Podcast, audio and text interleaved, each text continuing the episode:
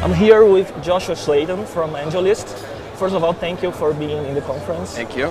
And can you talk a little about what is AngelList for the public who's not seeing the conference here? Sure. Um, AngelList is a platform for startups. Um, we help startups fundraise, we help them recruit.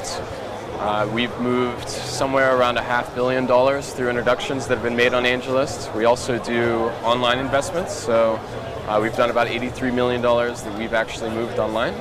Um, we've helped thousands of people find jobs through AngelList. Um, goes on and on. We're just kind of a platform to serve all of startups' uh, needs as they grow. Okay. And how do you see the importance of bringing uh, the experience of a more mature uh, culture such as the USA to developing countries such as Brazil?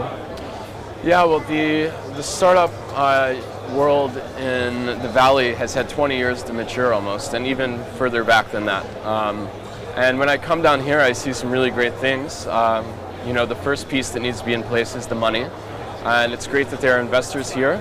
And even more exciting with the kind of stuff that AngelList is doing, uh, money can move across borders much more easily. So, uh, for example, Descomplica, which is a big uh, success story in startups in Brazil, Yeah. they actually raised some money on AngelList from U.S. investors. Oh yeah. Um, so it's good that the money can cross borders. I feel like the culture is crossing borders as well.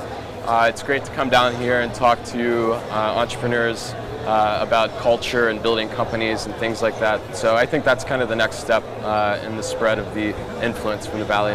We talked a lot about talent, people, talented people, and the importance of uh, culture and resiliency and self-awareness. Uh, can you talk more about this? Yeah, um, I, I think the modern startup is getting leaner and leaner, and Oh yeah. Um, there's so many people out there with experience being founders themselves or running their own projects. Um, so I really advise people when they build companies to try to get as much of that experience inside the company as possible.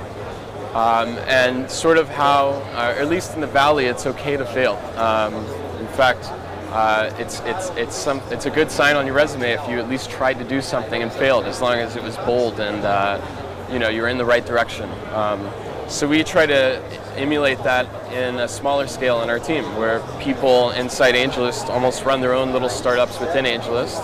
Um, and, and I think it's important to let people do that and let them fail and still support them. And uh, you know, you can usually tell which ones you should let go of and which ones you should still keep Yeah, afterwards. Yeah. And can you talk a little uh, about what are, uh, are the next steps of AngelList in Brazil?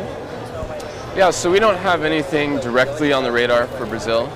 Um, you know, I've heard some really great stories of people already just walking around the conference that have found jobs or co-founders, or um, as I said, Descomplica. Um, I, and I know and other startups are raising money through AngelList. So we try to do as much as we can through code.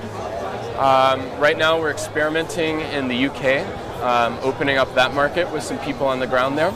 And depending on how that experiment goes, uh, I could see maybe in the future we'll come to Brazil because it, roll out this experience to countries such as Brazil. yeah, uh, it looks like it's certainly a hotspot for startups. Um, so I wouldn't be surprised at some point down the road we, we put some people on the ground in Brazil and try to see if we can open the market here. Okay. So Joshua, have a nice time in Brazil, Thank you. and thank you for being present here. Thank you. Thank you very much.